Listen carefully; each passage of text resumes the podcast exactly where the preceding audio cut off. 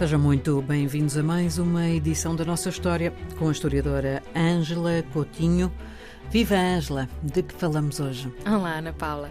A propósito da diversidade de organização económica uh, no continente africano, vamos falar hoje de uma organização extrema e que é, um, digamos, a presença, a vigência, a duração no tempo de povos que se organizaram apenas como recoletores e caçadores no sul da África Austral uh, e que são conhecidos como os povos Khoisan.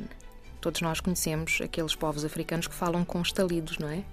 Uh, Diz-se que talvez sejam o povo mais antigo do mundo. o que é certo é que, agora os ouvintes irão interrogar-se, sendo um povo com uma tecnologia tão pouco desenvolvida, digamos assim, e que também não chegaram a criar a escrita, não inventaram a escrita, como é que nós conseguimos saber uh, a sua forma de organização económica, a maneira como viviam? Bom, uh, já disse que habitavam a África Austral, a região sul, que tem um clima mediterrâneo, e há muitos registros, na verdade, da região uh, do Cabo, na África do Sul, e pensam os historiadores que os povos uh, na Namíbia viviam mais ou menos uh, da mesma forma. Ora, quais são as fontes que foram utilizadas? Justamente o que a Ana Paula referiu: contactos, contactos com povos que tinham escrita e que fizeram uma série de descrições, uhum. sim, um registros, mas temos estado a insistir aqui também no nosso programa na importância dos vestígios arqueológicos. Hum? os tais objetos que nos dizem muita coisa sobre um, as populações humanas, as comunidades e uma fonte preciosa para o estudo destes povos são as pinturas rupestres.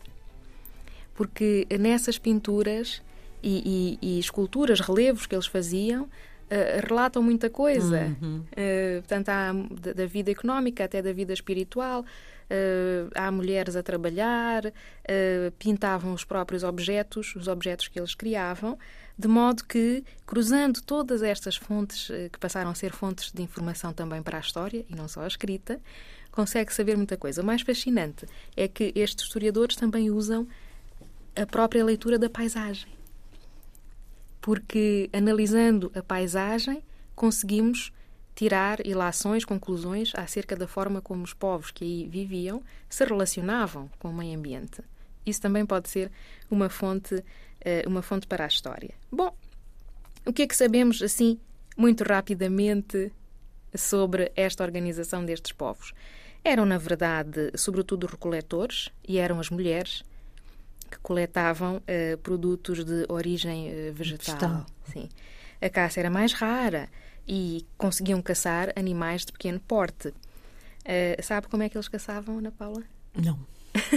Tenho aqui uma descrição do século XVIII que diz que tinham um arco com uma peça rudimentar de madeira. Hum, é preciso saber que eles tinham objetos de pedra, osso, madeira e fibra. Hum?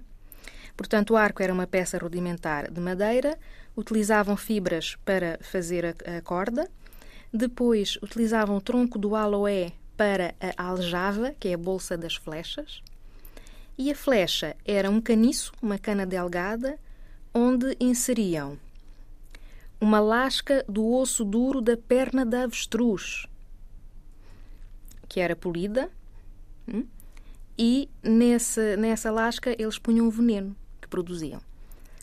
Esse veneno era tirado de cabeças de cobras e misturado com o sumo de algumas plantas. Conseguiam, o animal de maior porte, conseguiam caçar era o antílope. De modo que é certamente muito curioso e fascinante. É engenhoso, sem dúvida. ver como é que estes povos resistiram durante milhares de anos. Hum? Pensa-se. Uma nota curiosa Sabe como é que transportavam a água? Vê-se isso nas pinturas rupestres. Não. Usavam cascas de ovo de avestruz. Ah, bom, bom, bom tamanho, provavelmente. bom é? tamanho é? e uma tecnologia perfeitamente ecológica, não é? Completamente. Essa, essa é uma mais-valia indiscutível do modos de vida ancestrais. Exatamente. Ângela, obrigadíssima. Obrigada. Até para a semana. Até para a semana.